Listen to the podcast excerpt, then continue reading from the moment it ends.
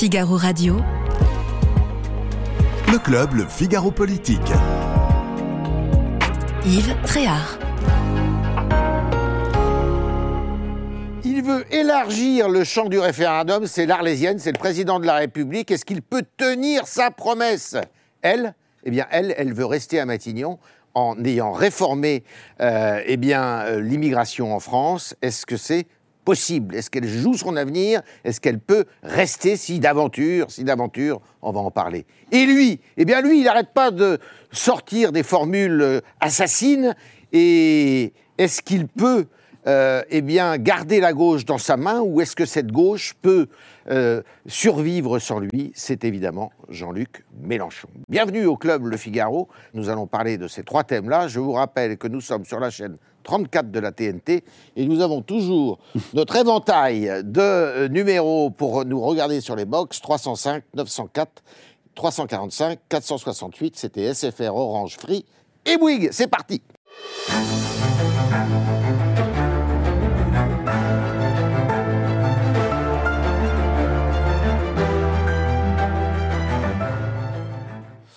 Bonjour Karl Meus. Bonjour Extraire. Alors Karl Meus, eh bien, il est rédacteur en chef, comme vous le savez, du Figaro Magazine. Et vous le voyez sur toutes les télés de France. Comme Charles Jégu d'ailleurs. Ça va Charles? Oui, oui, bien sûr. Alors lui, il est grand Beaucoup moins porteur. Télé, Il est grand porteur. Oui, c'est ça. Grand porteur, on le retrouve à Gaza Ah oui. Et, mais, mais il peut être au Fouquet's aussi. hein. À côté, Ça pourrait être un livre de, de Gaza. Je crois que c'est un livre dans le sens inverse. Ouais. Emmanuel Galliero a voulu absolument venir. Pour vous faire plaisir. Voilà, merci Emmanuel. Et puis alors, on a l'avantage, on a l'honneur de re- recevoir euh, le grand patron de Havas. Euh, bonjour Stéphane Fuchs, merci d'être euh, parmi nous. Et vous avez euh, commis, c'est comme ça qu'on dit, un livre il n'y a pas très longtemps qui s'appelle La pandémie médiatique et qu'on retrouve dans les bonnes bibliothèques, notamment chez Plomb. Alors, le président de la République, il a envoyé une missive, une lettre au président de parti pour les inviter euh, à un nouveau, euh, une nouvelle journée euh, danse, comme il a l'habitude de faire à, Saint-Denis pour la fin du mois de, novembre. Et dans cette lettre, il dit, eh bien, il faut élargir le champ du référendum. Alors, je vais faire court parce que c'est compliqué. Il veut élargir euh, l'article 11, parce que quand euh, on se sert de l'article 11 pour faire des référendums en France, c'est sur des sujets qui ne sont pas des sujets dits de société. Ça, c'est la première chose. Donc, il voudrait faire un référendum pour euh, élargir le champ du référendum. C'est un peu ça. Ou un référendum ou pas, d'ailleurs, ou passer par l'article 89. Et puis, la deuxième chose qu'il suggère dans cette missive, c'est de dire l'initiative euh, citoyenne, le référendum d'initiative citoyenne, le RIC, ou d'initiative partagée, le RIP, eh bien, euh, il faut que les conditions d'accès soient plus simples, qu'on passe de 4,5 millions euh, de pétitionnaires à 1 million et qu'on réduise de moitié le nombre de parlementaires qui accompagnent cette demande de référendum. Euh, voilà, alors, Karl, euh, tout ça c'est compliqué, tout ça ça exige qu'il y ait quand même une espèce d'unanimité dans le pays, parce que pour, changer l'article 11 de la Constitution, il faut passer par l'article 89, c'est-à-dire faire un changement constitutionnel, lequel article 89 demande à ce qu'il y ait un vote qui soit le même au Sénat et à l'Assemblée nationale, euh, avec une majorité au Congrès des 3 cinquièmes. Euh, donc c'est compliqué. C'est très compliqué. Et euh, alors, Pourquoi il fait ça maintenant il y a deux possibilités. On va évacuer la première, qui est peut-être la plus, celle qu'il a vraiment en tête, c'est de la politique politicienne. Il envoie cette lettre. Mhm. Oh, la- pas. C'est pas le genre de la maison. Pas le genre de la maison. Euh, il envoie cette lettre la, la veille, le jour du début de l'examen du texte Sur l'immigration au Sénat, qui est donc, on voit bien, le clin d'œil envoyé à la droite sur le thème Je réponds à vos exigences, sous-entendu, bah, votez mon texte. Euh, si c'est ça, si c'est de la politique politicienne, ça passera pas. La deuxième possibilité, il faut jamais non plus complètement l'exclure, c'est qu'il y a une petite sincérité dans euh, ce qu'il veut proposer, puisque c'est déjà quelque chose dont il a parlé plusieurs fois, euh, pour sortir d'une impasse. C'est-à-dire qu'on voit bien qu'à chaque fois qu'on demande un référendum, on dit ben non, c'est pas possible, c'est pas dans la Constitution, on peut pas le faire. Après, on arrive sur cette- la partie politique. Est-ce que politiquement, la droite et la gauche ont intérêt, ont envie de faire un cadeau à Emmanuel Macron? Ça reviendra à ça. Voter sa proposition, c'est lui permettre une sorte de sortie par le haut dans ce que lui demande depuis les rendez-vous, les premiers rendez-vous de Saint-Denis, c'est-à-dire une, une unité nationale, une union nationale qu'il n'a pas réussi à avoir de- depuis 2017. Est-ce qu'ils sont prêts à faire ça? Est-ce que vous faites ça quand vous êtes euh, un LR ou un LFI à un président qui ne peut pas se représenter euh, en 2027 Est-ce que vous faites ça à un président qui, depuis qu'il est élu, vous a jamais vraiment considéré? Toujours considéré que vous étiez un supplétif ou un adversaire? C'est la réponse à cette question qui déterminera si ça passe. Alors, Bruno Fuchs, euh, Stéphane Fuchs, pardon, c'est euh, la communication ou s'il y a un geste politique qui est, qui est visible Alors, si c'est de la com, c'est de la mauvaise com. hein. Ah. On, va, on va- se parler franchement. C'est-à-dire que ça apparaît quand même comme étant furieusement en décalage Bien par sûr. rapport aux préoccupations des Français. Ça ne traite ni du pouvoir d'achat, ni de- du monde qui s'écroule autour de nous et, euh, Oui. et des conflits. Et donc, c'est un léger côté surréaliste, on pourrait dire, du point de vue de Ouais, la communication, de voir arriver ça. Donc, forcément, c'est que l'intention est autre. Elle est nécessairement politique ou politicienne.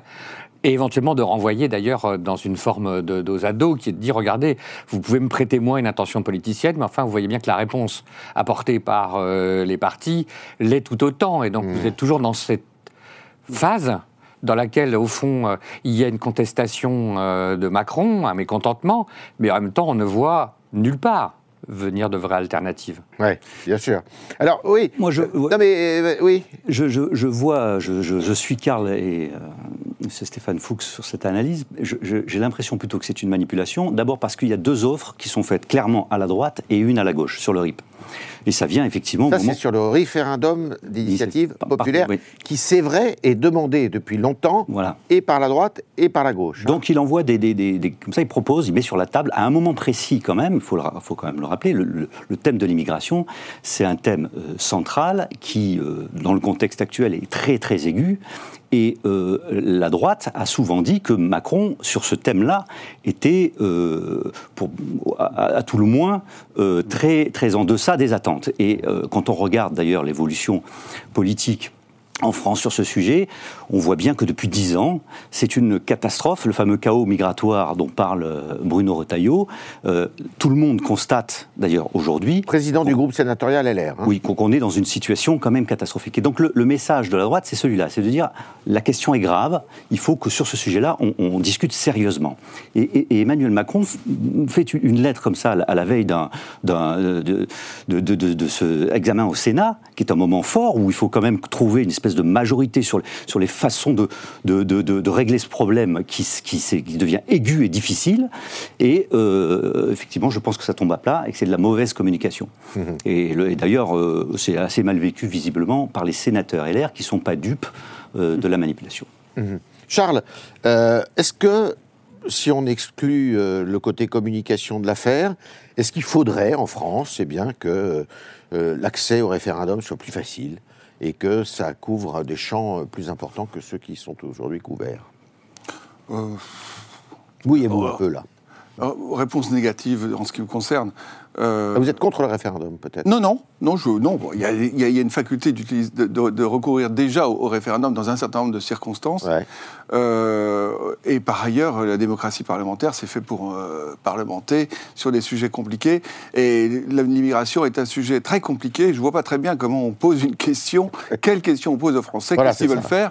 Euh, D'où le sentiment général de notre conversation que c'est plutôt de, de la diversion. Donc moi, je, je trouve qu'il y a suffisamment de travail politique à faire pour ne pas, encore une fois, aller euh, changer la Constitution. Parce qu'il y a l'immigration, Bon, mais il y a un autre et- sujet en ce moment, hein, c'est la fin de vie aussi. hein. Oui, oui, bah oui, oui. De toute façon, il a un prurite euh, de changement de la Constitution. Euh, Emmanuel Macron, déjà, au premier quinquennat, il a essayé. On, Juillet 2017. On en parlait avec Karl tout à l'heure et on se souvenait même plus des sujets. Il y avait une liste longue comme ça. Alors, comme on disait d'ailleurs, il a compris qu'il fallait pas mettre trop de sujets de changement constitutionnel parce que bah, ensuite ça devient une sorte de marché. Tu me donnes ça. Donc là, il a limité le le nombre de, possibilités, euh, enfin le, nombre de changements éventuels de la Constitution, mais euh, de toute manière, encore faudrait-il qu'il trouve une majorité des deux tiers. Enfin, moi, je crois pas du tout. Donc, de un, pour répondre à votre question, je pense que c'est pas la peine. Bon, euh, il faut chercher d'autres solutions pour éventuellement améliorer telle qu'elle fonctionne la démocratie française. Et deux, de toute façon, c'est très difficile de trouver les, moyens politiques de faire advenir une réforme constitutionnelle. Euh, Stéphane Fuchs, quand même, quand on se souvient des Gilets jaunes, les Gilets jaunes, c'était une de leurs euh, revendications, c'était justement le référendum d'initiative partagée, ou plutôt d'initiative citoyenne. Mais enfin, ça revient un peu au même. Euh, pourquoi pas? Non, mais il y a deux sujets de nature différente. C'est-à-dire que la démocratie française ne fonctionne pas d'une manière optimum. Aujourd'hui, Ouais. on le voit bien par le degré de non-adhésion euh, qu'il y a dans l'opinion euh, à tout un tas d'éléments. Je dirais que la première des vraies réformes, elle est quand même sur le bon fonctionnement du Parlement. Ouais. Euh, avant de changer les institutions, Ouais. on pourrait quand même toujours s'interroger sur est-ce qu'il n'y a pas une priorité à faire fonctionner efficacement celles qui existent. Et euh, on a un vrai sujet, c'est que notre démocratie parlementaire est faible. Elle a fait quelques progrès, on a donné quelques droits à l'opposition, on a créé quelques... Mais ça reste des rafistolages, je dirais, par rapport à euh, d'autres démocraties parlementaires dans lesquelles le pouvoir du Parlement est plus puissant et contrebalance le pouvoir de l'exécutif, ce qui n'existe pas vraiment euh, en France. Donc euh, je dirais, pour moi, la priorité, elle est là. Après, qu'il y ait dans l'opinion une demande plus forte de participation, d'être écouté, d'être d'être entendu La réponse est oui, bien évidemment, et ça se comprend. Est-ce que la réponse, c'est de passer de 4 millions à 1 million pour le référendum d'initiative euh, populaire. Et est-ce qu'au fond, quand on sera au dixième référendum en trois ans, on aura toujours un engouement aussi grand des Français pour le sujet? Je rappelle, pour avoir, moi, à l'époque, été euh, dans un cabinet de Premier ministre qui y participait, euh, à- on avait fait le référendum sur le changement de constitution pour la Nouvelle-Calédonie, on a brillamment réussi à obtenir 17% de participation. C'est-à-dire qu'à un moment donné, euh, voilà, c'est le, le- le référendum, c'est pas nécessairement la panacée non plus de la mobilisation des Français d'une démocratie vivante. Il s'appelait Michel Rocard. Absolument. On va écouter, on va écouter euh, deux, deux voix qui, qui militent finalement pour le référendum, vous allez voir. Sa proposition, elle n'est pas réaliste. Elle n'est pas sérieuse juridiquement, elle n'est pas possible. C'est- Non, elle n'est pas possible. A le nombre, que- si elle a le nombre Non. de... Ah oui, parce que la Non. Constitution aujourd'hui ne la, permet pas le... la Constitution ne le permet pas. Il faut être sérieux quand on dit des choses. On ne peut pas être dans des slogans comme le fait le gouvernement ou comme certains le font pour s'y À opposer. l'instant, réponse d'Éric Ciotti qui dénonce une proposition, je cite, qui n'est pas réaliste, qui n'est pas sérieuse et qui serait même anticonstitutionnelle. Est-ce que ça fait Alors, cette, euh, cette initiative a au moins le mérite de faire tomber les masques. C'est-à-dire, de quoi parlons-nous? Aujourd'hui, nous avons 65% des Français qui veulent un référendum sur l'immigration.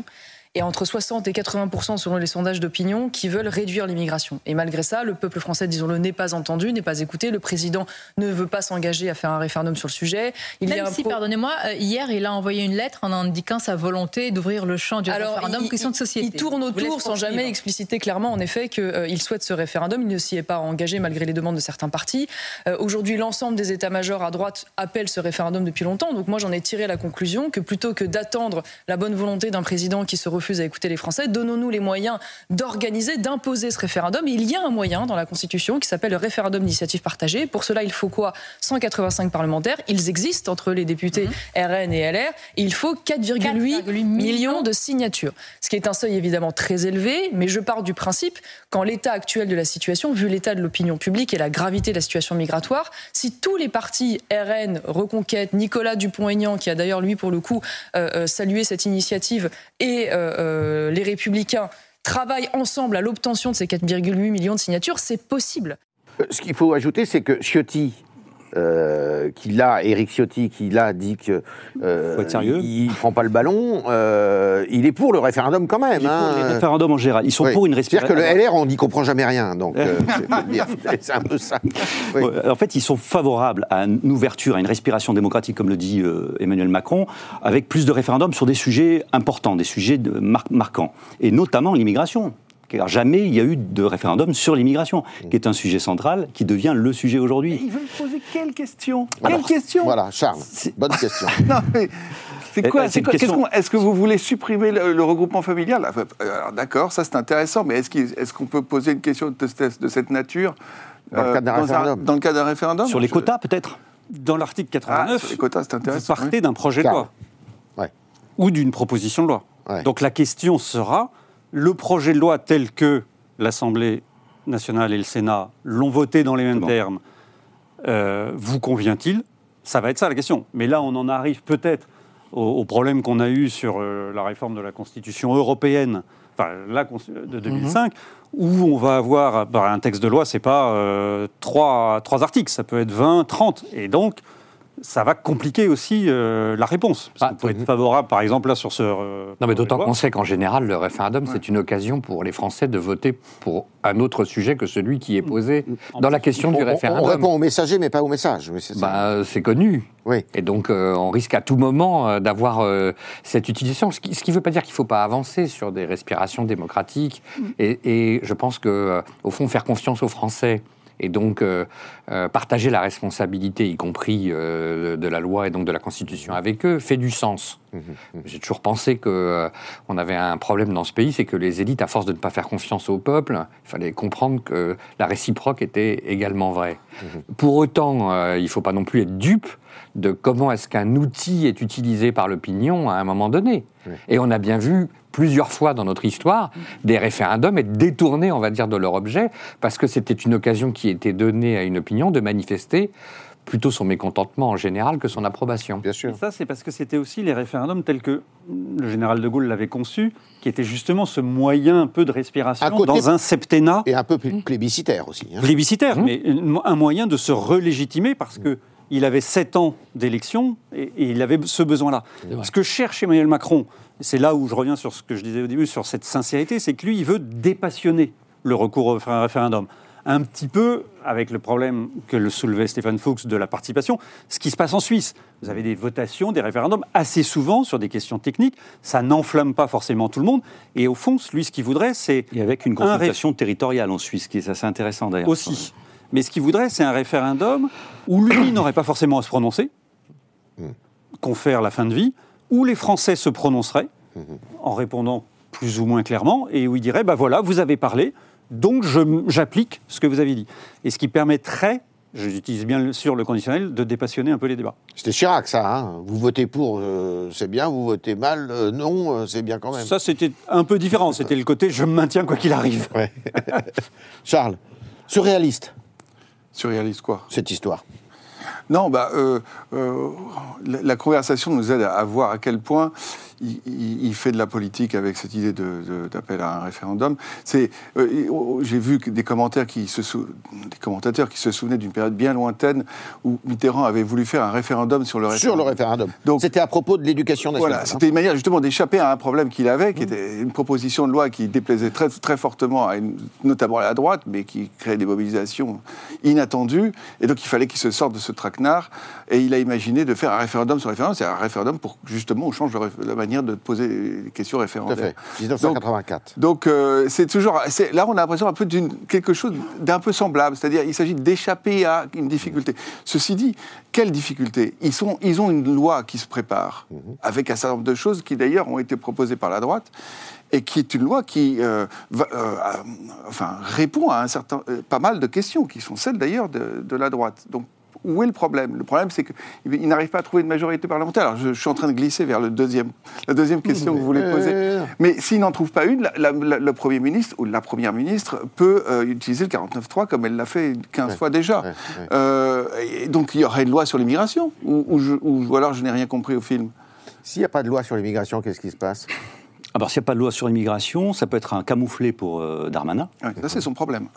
Mais à ce moment-là, ça pourrait même s'arrêter au Sénat. C'est-à-dire que Eh bien, vous avez fait la... Exactement, vous avez fait la transition.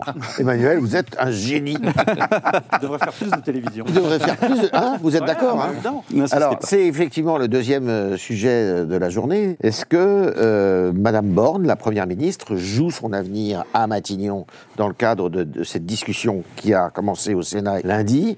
Euh, Pour se mettre euh, dans l'ambiance, on va, on va écouter les uns et les autres là. C'est un texte difficile, bien sûr. Bien sûr que c'est un texte difficile, l'immigration. Mais c'est un texte qui est attendu par les Français, on n'a rien à cacher.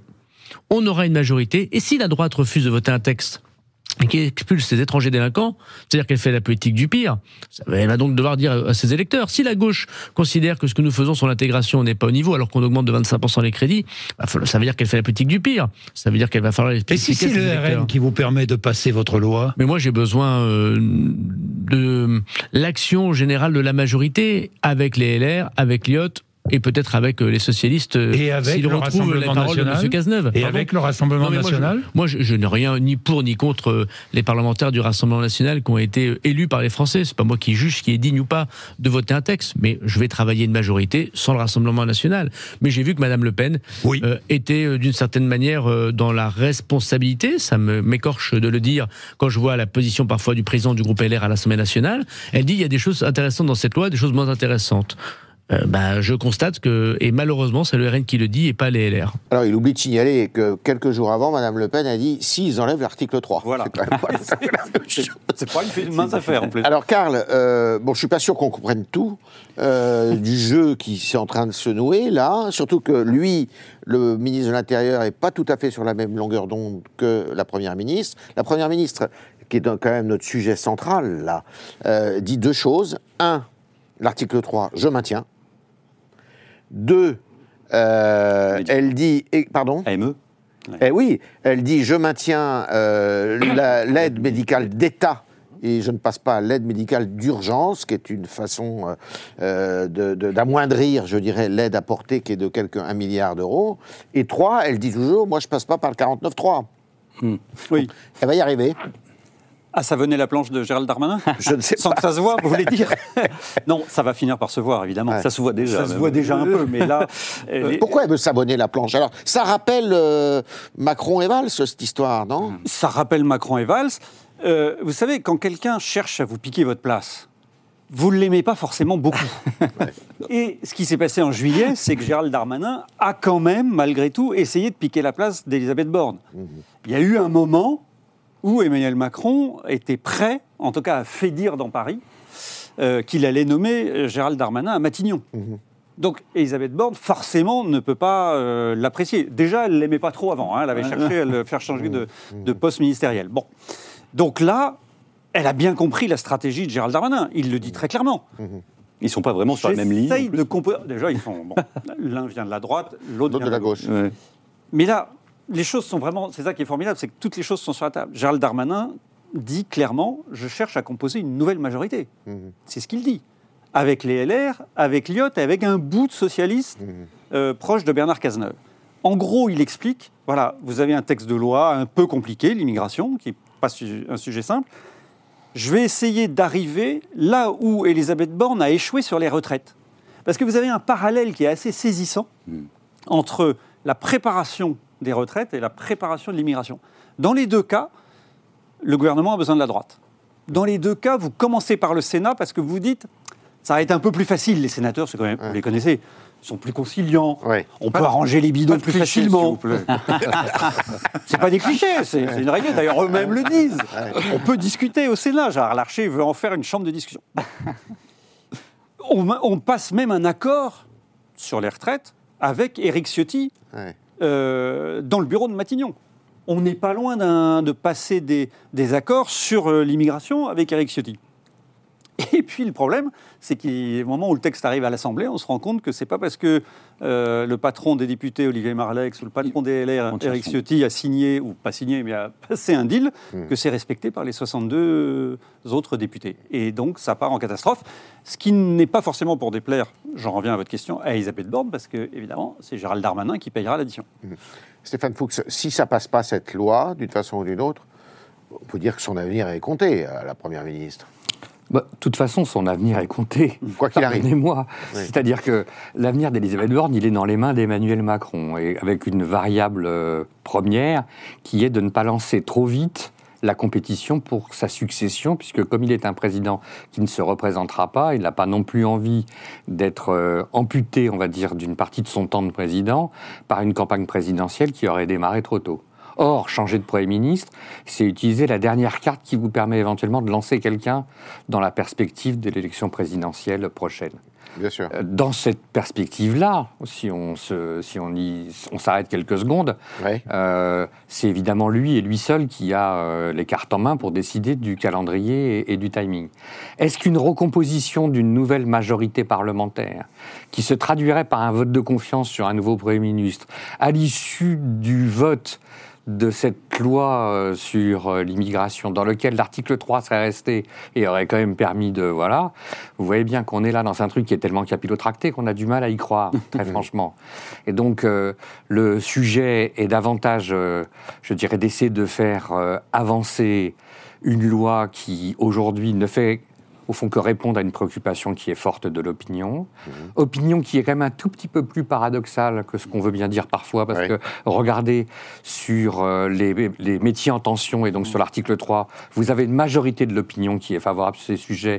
Et les Français, il faut, pas, il faut se laisser aller des clichés Hein, sur euh, les Français sont à droite et donc du coup ils sont, etc. En réalité, vous avez 60% des Français qui sont euh, pour qu'on garde les métiers en soins. Ils savent bien que quand ils vont dans les services d'urgence des hôpitaux en province, euh, les médecins urgentistes qui sont, Ils sont là. tous du Moyen-Orient. Bah, ou d'Afrique ou, du Moyen-Orient. Enfin, donc on sait bien qu'on a besoin de travailleurs immigrés en France et donc de ne pas conserver sur les métiers en tension cette possibilité est une hérésie que d'aucuns, pour des raisons politiciennes pour le coup, mhm. euh, souhaitent, euh, souhaitent, promouvoir. Donc euh, je trouve qu'on a en réalité un moment qui renvoie à votre question numéro 3, de débat passionnant sur non pas la loi sur l'immigration elle-même, mais sur le degré de responsabilité, ou plus exactement d'irresponsabilité des partis politiques français qui ne passent leur temps qu'à perdre du crédit auprès de l'opinion parce que, pour des raisons politiciennes, ils font le contraire à l'Assemblée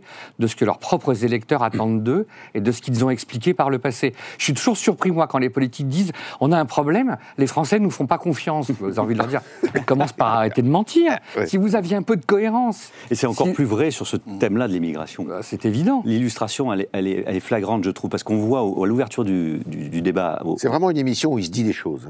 Hein. Euh, au, Sénat, il y a l'ouverture du, débat. On voit un truc très précis, c'est le clivage gauche-droite sur l'immigration. Des choses très très très euh, clivées. On a la droite qui dit il faut qu'on arrête, on arrête, on va mettre en place euh, une série de mesures pour, mettre un coup d'arrêt. Et la gauche qui en, veut plus. Par exemple sur les métiers en tension, on a vu la gauche qui a réclamé d'ailleurs une ouverture au-delà des métiers en tension. sur l'AME c'est pareil. on a vu la petite manipulation je ne sais pas d'où ça vient, si ça vient de Borne ou pas, mais euh, vous savez, euh, Borne a demandé un rapport sur l'aide médicale euh, d'État, qui fait polémique, dont tout le monde parle. à Monsieur Stefanini et à Monsieur Claude Evin. Notamment, Claude Evin. Et, la partie qui a fuité, comme par hasard juste avant, c'est la partie Evin qui dit que l'AME est indispensable en France, il faut la conserver. Et ça coûte pas trop cher. Et ça coûte pas cher en plus. Un milliard. sur 285 milliards de dépenses de santé. C'est probablement pas l'opinion de Stéphanie. mais c'est ça qui est, assez étonnant. Euh, que, voilà, ça, fait partie. Donc, des petites manipulations dont, vous parliez à l'instant. Le, débat, il est sur un sujet crucial. l'immigration, avec tout ce qu'on connaît, hein, dans le contexte Israël, euh, euh, les, migrants qui, arrivent, euh, qui meurent en Méditerranée. Enfin, le contexte est très, très. Euh, on a eu encore un, professeur qui a été assassiné. Le contexte est brûlant. Et on se dirait que la classe politique, dans ce, moment-là, prendrait les choses avec intelligence, calme, et, personne ne ferait de politique politicienne à ce moment-là. On voit qu'il y a des, petits coups bas, des trucs qui se préparent juste pour essayer de, de, gagner et de se positionner. Donc, Barmanin pour lui, pour la présidentielle, et Borne pour essayer de conserver son siège. C'est vrai que c'est pas très glorieux. Irrécupérable?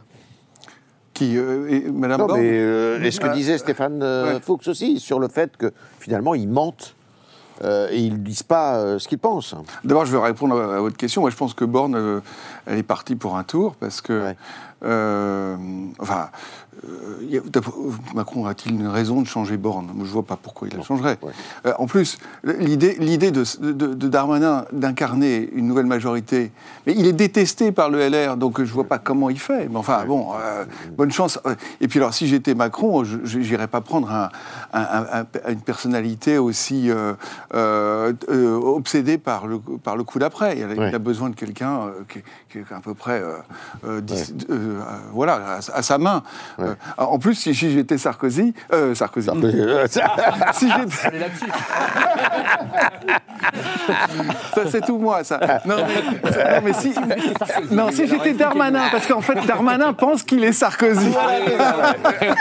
si j'étais Darmanin, je ne briguerais pas Matignon, parce que franchement, être le dernier euh, Premier ministre d'un... Ça porte pas bonheur. Ça porte pas bonheur. Hein. Euh, euh, un certain Lionel Jospin, dont vous vous étiez occupé, sans souvenir.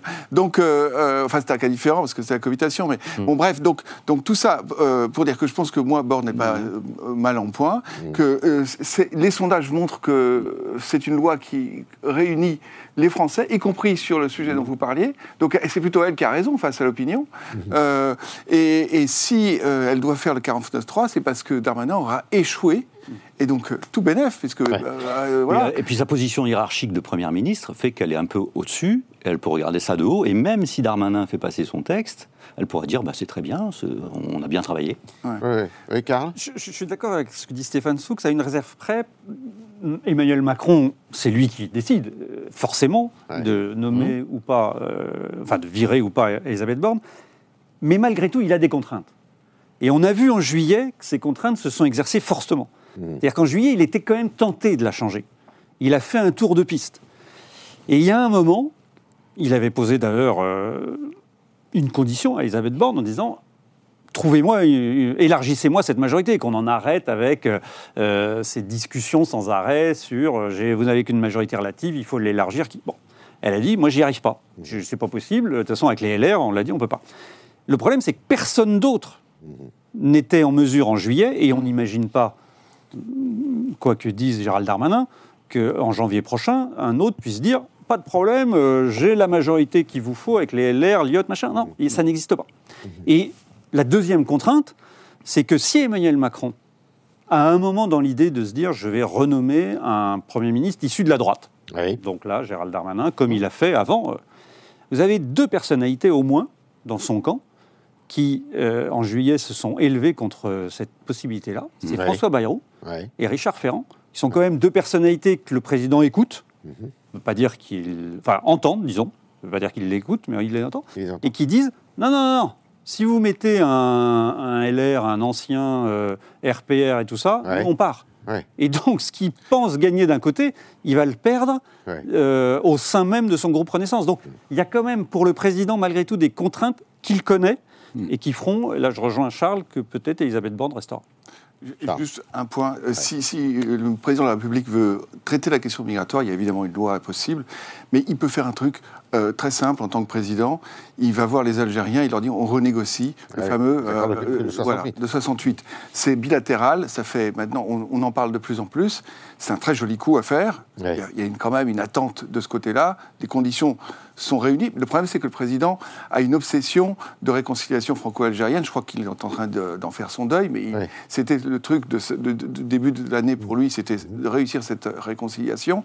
Donc, première chose. Et deuxième chose, il peut faire aussi une politique européenne. Il y a un truc qui s'appelle Frontex, dont il ne, et ça ne l'intéresse pas. Il y avait un Français qui était à la tête de Frontex, qui euh, faisait justement la politique de contrôle des, des, flux migrateurs au niveau européen. On a bien compris que c'était une question qui était bien plus large que, que celle de l'Hexagone eh bien, lui qui se prétend européen, moi je ne comprends pas, il, ne s'intéresse pas à cet euh, instrument euh, pan-européen de régulation des flux migratoires mmh. qui euh, a été très malmené avec la nouvelle Commission européenne, qui a diminué ses crédits, etc. Pourquoi est-ce que la France ne se saisit pas de, ce sujet? Emmanuel, Stéphane Fuchs parlait des retraites tout à l'heure. Là, les retraites, ça a duré tout l'hiver, ça nous a occupé tout l'hiver. Est-ce que là, on est parti pour aller euh, jusqu'aux européennes, non? Sur l'immigration? Oui. Euh, ben, ça dépend un peu de ce qui va se passer, comment c'est voté? Les Français attendent des solutions. Ouais. C'est plutôt ça le, le truc qu'on peut, qu'on peut dire. Mm. Euh, tout le monde attend que sorte quelque chose. Bon, après, est-ce que c'est la solution telle que Darmanin la défend? D'ailleurs, il, renvoie la balle dans le camp des LR, mais moi je trouve, en fait, sur, sur, le sujet, en tout cas, je trouve que les LR, ils ont le courage là on peut au moins leur accorder ça, de, souligner euh, la difficulté de réformer en France sur ce sujet. Donc il y a un aveu. Ils font partie du lot d'ailleurs. Oui, tout à fait. C'est un peu à cause d'eux aussi. Quoi. Tout à fait, tout à fait. Alors après, on peut. Ils ont le courage. Tu es mieux. Tu es mieux. À cause d'eux, on n'arrive pas à réformer. Voilà, c'est ça. T'es plus éclairé Avec que cette moi. sincérité. Pour juger de l'action de, de, la droite il y a dix ans, avant que Hollande et Macron prennent le pouvoir, et semble-t-il à l'époque, même si ça progressait lentement, il y avait certaines choses qui étaient maîtrisées sur le plan politique. Mmh. Euh, et ça a dérivé depuis dix ans. C'est incontestable les chiffres. Enfin, là, on peut pas. Et Macron peut dire ce qu'il veut. Euh, son mandat, il sera très mal marqué ouais. par ça, par, par, par, par, ce problème. Donc, il faut trouver une solution. Comment ils vont le faire? Darmanin, je trouve son, son argument est pas très, pas très solide. Mais la balle. Euh, vous qui êtes tout enfourré là-bas, là, au Sénat et à l'Assemblée nationale, parce que ça, c'est un volet, mais il y a le volet euh, obligation de quitter le territoire aussi. Là, on n'a pas Alors, encore. Ils là, ils ont durci sévèrement le, leurs exigences, les LR. Bah, ils, ils, ils constatent simplement un truc, c'est que les OQTF, c'est 6 euh, 6% seulement d'OQTF qui sont réalisés. Donc c'est une impuissance publique. En fait, le, débat sur cette, euh, cette question immigration, c'est l'impuissance politique et publique. Voilà. Ouais. Qu'est-ce qu'on fait pour en sortir? Donc c'est ravageur pour le, auprès, aux yeux de l'opinion. Mais c'est une catastrophe. Euh, C'est l'aveu constant. Et, et j'écoutais Darmanin hier au Sénat. Il dit Atten attention, regardez, la situation internationale a évolué. C'est plus la même qu'il y a quelques années. Euh, soit, mais euh, et, et, alors mmh. Ça n'empêche pas d'avoir le courage de, de, réformer, comme le propose d'ailleurs la droite, assez courageusement. Ils ont, ils ont sorti une liste d'une vingtaine d'amendements euh, très solides, très musclés. Euh, on sait déjà qu'ils ont discuté aujourd'hui. Il y avait une réunion de groupe là, juste avant qu'on ouais. se retrouve. Euh, au Sénat, ici, ils, ils, vont, ils, vont, ils, vont pas, ils, ils vont pas céder sur l'article 3. Ils veulent la suppression de l'article 3. Ouais. Donc ça, c'est la condition absolue. Donc on, on, se dirige tout droit vers un 49-3. Ouais, c'est ça, voilà. Hein ouais. Quelle surprise Non, non, moi je suis pas surpris. Moi. oui, donc. Euh... Non, quelle surprise, mais. Euh, c'est la politique française qui y perd. Ce que je veux juste dire, c'est que.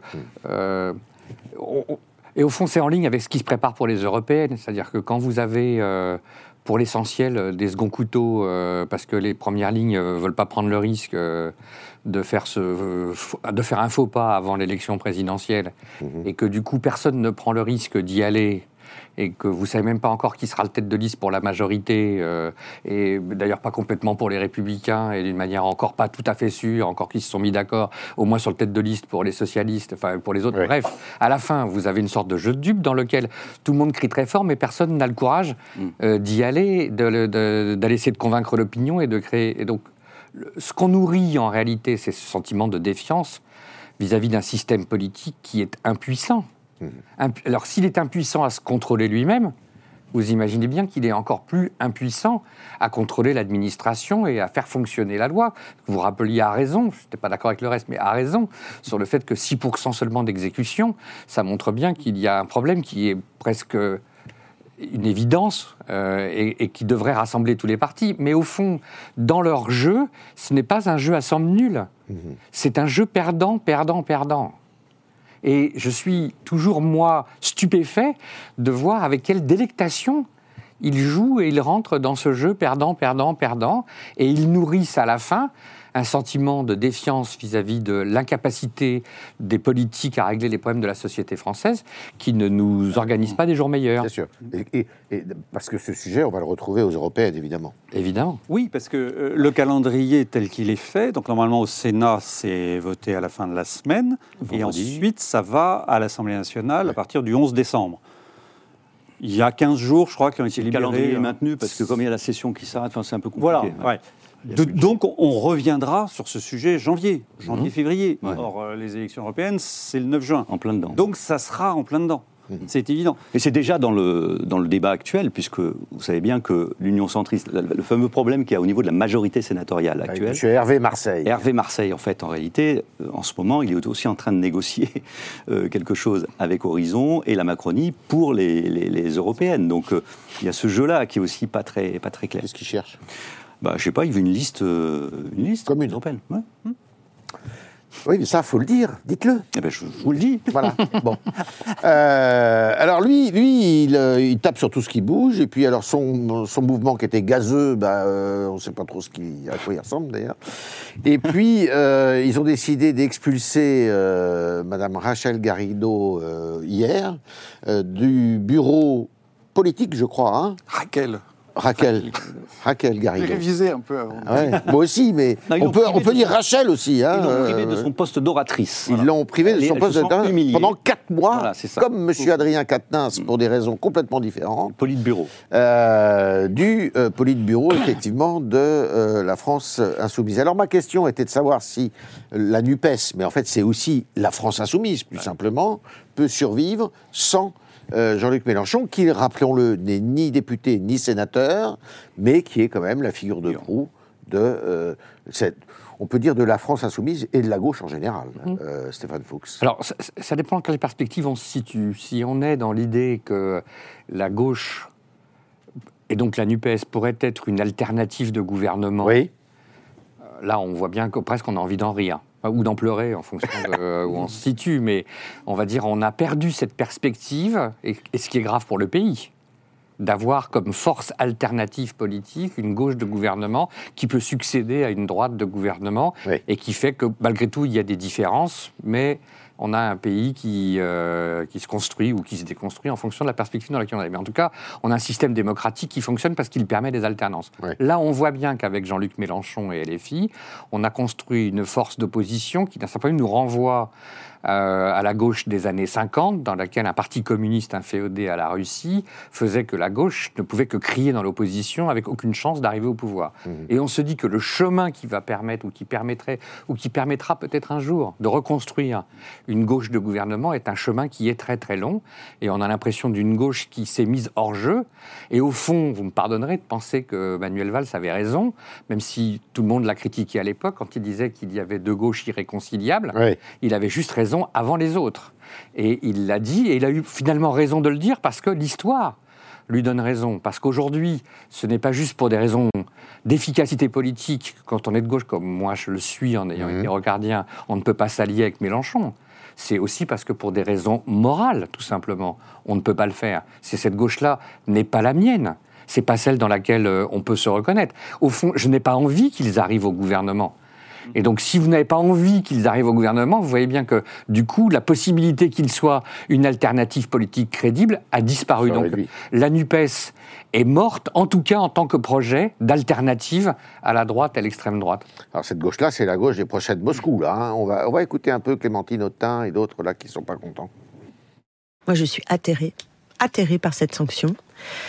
Atterrée par cette sanction parce que je pense qu'on ne règle pas des divergences politiques par des sanctions bureaucratiques. Ça, c'est pas possible. Et je suis aussi atterrée parce que quatre mois, c'est exactement le nombre de mois euh, de la sanction qui euh, a été euh, ordonnée contre notre collègue Adrien Quatennens, qui, je le rappelle, a été condamné pour violence conjugale, et que dans le même temps, Symboliquement, vous trouvez que. oui, je pense que symboliquement, Ils on, va fait dire, on va dire que c'est malheureux. On va dire que c'est malheureux. Voilà. Et que dans le même temps, quand euh, d'autres, je pense par exemple à Daniel Obono, qui euh, a pu tenir des propos sur le Hamas euh, qui ne sont pas en correspondance avec la position du groupe, je pense à ce que nous avons pu euh, entendre ou lire euh, sur Sofia Chikirou, euh, qui méritait, me semble-t-il, au moins d'être entendue pour qu'elle puisse s'expliquer devant nous. Tout cela n'a pas été fait. Quand euh, on nous dit euh, en réunion de groupe ou sur nos listes, barrez-vous, cassez-vous, il n'y a aucun rappel à l'ordre. Donc oui, j'estime qu'il y a un deux poids deux mesures. Alors Charles, ça bombarde, euh, on le voit, mais euh, Mélenchon a une faculté de rebond euh, insoupçonnable ou insoupçonnée. On l'a vu à deux reprises, hein, à chaque fois avant l'élection présidentielle, s'il se représente, ça sera la quatrième fois. À chaque fois, il arrive à, finalement à bien figurer et à, à survivre, à surnager, et puis il n'a pas de rival, quoi. hein. Oui, oui. Alors, est-ce que cette fois, ça, ça sera, c'est différent? Parce que là, les accusations sont beaucoup plus graves, évidemment. hein. D'abord, il nous, il nous fait, co- il, nous- il nous montre que le, le- la Nupes, euh, c'est le, le village Potemkin. Ouais. Hein, il y avait, c'était joli à voir avant, avant la législative, et puis maintenant on revient aux, aux réalités de, de divergences idéologiques, de, euh, ri- de, de compétition entre les, les- les- les- les personnes, etc. Euh, donc, euh, donc il fait voir tout ça, et il se le pénise, au sens Jean-Marie Le Pen, à, très grande vitesse. C'est-à-dire qu'il devi- il devient l'infréquentable de la République. En appuyant d'ailleurs sur des registres assez proches, même s'il ne va pas encore aussi loin que Jean-Marie Le Pen à l'époque, qui est la question de l'antisémitisme, etc. Donc, évidemment, ensuite, les... parce que le commentaire politique doit toujours reprendre ses droits au-delà de la, contestation qu'on peut avoir sur le fond de, mhm. ces propos, c'est que évidemment il cherche à, créer entre lui et l'électorat communautaire euh, d'origine ah, arabo-musulman euh, un lien euh, de, indéfectible. Qui, ils ont déjà voté à 60, 69% pour lui aux dernières présidentielles, donc peut-être qu'il va augmenter jusqu'à 95%. Il y a beaucoup d'abstentionnistes. Mais oui, il y a encore beaucoup. Voilà. Donc, est-ce je ne sais pas quelle est son idée de derrière la tête, et vous allez peut-être y répondre pour moi. Si c'est pour se rendre euh, se transformer en, candidat de deuxième tour pour la présidentielle qui vient Est-ce que c'est le moyen d'y parvenir? En tout cas, euh, euh, ce qu'il fait le rend plutôt infréquentable à la façon de Jean-Marie Le Pen, c'est-à-dire donc dans une position non de quelqu'un qui ne vise pas une position de, l'accession au pouvoir. L'accession au pouvoir, Karl.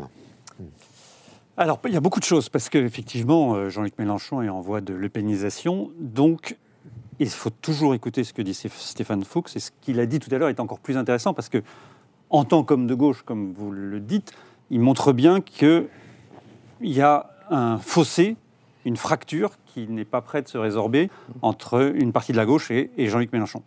Le problème, c'est qu'aujourd'hui, cette gauche est, la gauche, quand même, auprès des Français, est incarnée par Jean-Luc Mélenchon parce que c'est le candidat à la présidentielle qui a pu prétendre à l'accession au second tour. Là, il dégringole dans les sondages, hein, il faut le dire. Hein, il dégringole. Hein. Alors, c'est toujours été, enfin, ça a toujours été le cas. On va voir ce qui va se passer là, mais Jean-Luc Mélenchon commence toujours sa, ses élections présidentielles en étant assez bas dans les sondages. Hmm. Pas qualifié pour le second tour, même pas deuxième, troisième. Hmm. Euh, troisième ou quatrième. Et puis il progresse, parce qu'il sait faire campagne. Et souvent d'ailleurs, nous, en tant qu'observateurs, euh, sans partager le fond de ce qu'il dit, on, ne peut être que admiratif parce qu'il invente. C'est qualité de tribunicien ah, qualité tribunicien, et puis cette invention, euh, l'hologramme qui lui permet de faire euh, un meeting euh, dans 4-5 villes. Mhm et donc de s'adresser à des gens. On sait bien qu'une élection présidentielle, c'est la personne qui compte. Euh, si vous envoyez euh, le lieu, premier lieutenant, vous avez moins de monde dans la salle, c'est pas pareil. Et donc voilà. Donc il invente ça et ça lui permet de progresser. Mmh. Le problème, c'est que ce qui s'est passé là, c'est qu'il euh, il y a eu une sorte de plafond de verre parce que les communistes avaient un candidat, Fabien Roussel, qui lui a pris des voix mmh. et donc lui a empêché d'être au second tour. Donc lui, ce qu'il cherche à faire là, ce qu'a décrit très bien Charles Gégus, c'est d'essayer d'augmenter sa part d'électorat mhm. dans cette perspective de 2027. La question, c'est est-ce qu'il euh, fera basculer de l'abstention vers la participation cette mhm. part de cet électorat arabo-musulman qui se dira il n'y a que lui pour nous défendre et que surtout ça compensera tous ceux qui vont partir parce mhm. qu'il y, a, y a quand même un problème. Après, Jean-Luc Mélenchon, il est d'un cynisme pur. Euh, en cela, euh, c'est presque un mitterrandiste. C'est-à-dire qu'aujourd'hui, les gens de gauche, une partie me déteste, mais si je suis celui qui est en capacité de gagner la présidentielle... Ils vont accourir. Ils vont accourir. Qu'est-ce qui s'est passé aux législatives, euh, dans la campagne législative de 2022 Quand il crée la NUPS, il dit aux socialistes, aux écologistes, venez ou mourrez. Et pourquoi Olivier Faure y va? Parce que dans sa circonscription, il fait les calculs, il dit bah, si je ne suis pas dans la NUPS, je suis mort, je n'existe mmh. plus. Mmh. Si moi, je, premier secrétaire du PS, je ne suis plus à l'Assemblée et que j'ai même pas de quoi composer un groupe, c'est fini, je passe à autre chose. Et donc il sait que ça, ça se reproduira si jamais, euh, là, pardon, hein, c'est vrai qu'on est dans beaucoup d'hypothèses et on est dans 2027, mmh. c'est très loin. Mais voilà, en tout cas, son calcul. Pas de rival. Hein. Moi, ça, moi, ça me surprend pas trop euh, la trajectoire de Mélenchon là. Il a toujours été, quand même, pour reconnaître, le l'homme politique de la transgression. Mmh. Hein, il s'est fait, il a fait sa carrière avec des coups politiques mmh. et dérangeants. Euh, enfin, il existe comme ça. Et c'est aussi l'intellectuel qui arrive à enrober euh, son argumentaire de manière euh, assez, assez euh, creusée. mais là, j'ai l'impression, c'est un peu mon sentiment, mais j'adore les intellectuels, hein, mais là, j'ai l'impression qu'il s'est fait aveugler par sa propre logorée et son propre raisonnement, au point d'oublier simplement qu'il est un homme, et quand il y a un massacre comme le massacre du Hamas, mmh, mmh. il ne peut pas faire autre chose que de réagir, comme j'allais dire, tout le monde. Mmh. Et, donc lui, il en fait quand même une analyse politique. Et c'est là où je, je, pense, je suis d'accord avec ton, ton, analyse, mais je pense aussi qu'il ne perçoit pas, il y a quelque chose qui s'est passé, il ne perçoit pas jusqu'où il n'avait pas le droit d'aller. Mmh. Il y a un ressort psychologique là qui. Il n'avait pas le droit d'aller. Enfin, il y a quelque chose qu'il ne peut pas faire, même pour des raisons politiques. Et on retombe sur notre histoire de, visée électorale, électoraliste. La NUPES, c'est qu'un calcul électoraliste, en fait, au départ. Donc ça explose, mais en fait, ça n'a jamais existé. Je crois que c'est Carole Delga qui, le dit. Euh, donc il n'y a pas tellement de surprises. Les choses se mettent comme ça d'un coup, on en parle parce que, parce que lui franchit une étape qui est peut-être symbolique, ou je ne sais pas, en tout cas, il s'est passé quelque chose. Stéphane Fuchs, le mot de la fin en deux mots? Non, d'abord, il y a l'implosion de la NUPES n'est au fond une surprise que pour ceux qui veulent bien l'être. Euh, c'est-à-dire qu'au fond, c'était quand même une alliance euh, avec des composés chimiques qui, normalement, faisaient que euh, ça explose. Vous ne pouvez pas mettre à ce point des gens qui ne sont pas d'accord et qui ne sont mus que par des intérêts qui sont derrière eux et pas devant eux. Mmh. Je voudrais juste souligner deux petites choses. La première, c'est que dans le calcul de Mélenchon, n'oubliez pas qu'il y a l'idée que le premier tour de la chaîne présidentielle peut être très complexe parce qu'on ne sait pas combien on aura de candidats de droite euh, et du camp présidentiel. On en a une dizaine sur la ligne de départ, je vous demande pardon, mais s'ils y vont tous les dix, je prends juste un pari, il n'y en aura aucun au second tour. Ça, c'est sûr. Et donc, euh, euh, il y a ce petit, il y a ce petit enjeu. la deuxième chose, c'est qu'il y a chez lui, il n'est pas le seul homme politique, mais il a tort. Cette idée que quand on a fait une connerie, il ne faut jamais l'avouer. Et ils ont tellement tort. Je veux dire que qui ne se trompe pas? Vous, vous, souvenez, Macron nous avait fait une émission de télé pour dire euh, c'est pas je me suis trompé, ça n'a pas marché. Mais dit je me suis trompé, ça sera plus simple. C'est un symptôme très français. Hein. Très, euh, Je me souviens de Angela Merkel euh, reconnaissant ses erreurs en direct à la télévision. Hein. c'est rare de voir un président français qui accepte euh, quasiment euh, de reconnaître ses, fautes ou ses erreurs. Parce hein. qu'il imagine que ça serait construire la perte de confiance dans la parole du roi, qui est une parole quasi divine. Mais quelle bêtise, comme si les Français étaient assez cons pour penser que les politiques se trompent jamais, qu'un président de la République ait des sens divines. Enfin, faut quand même, faudrait qu'ils redescendent sur terre et ils iraient mieux. Hein. ils nous prennent pour des canards, ils nous prennent pour des canards sauvages. Hein. Euh, merci à vous quatre, merci pour cette émission. je suis persuadé que la semaine prochaine comme par hasard, on va reparler de l'immigration. Euh, sous quel angle, on verra. Euh, on sera peut-être, ben, on sera sorti du Sénat, normalement. Normalement. Euh, et puis, il y aura beaucoup d'autres thèmes qui seront sur la table. Et puis, approche, approche la grande messe de Saint-Denis qui n'est pas dans la basilique, mais qui sera, je ne sais où, ah bah, au collège de la Légion d'honneur d'ailleurs, puisque c'est là que ça se passe, et on risque d'y passer la nuit. Et à bientôt.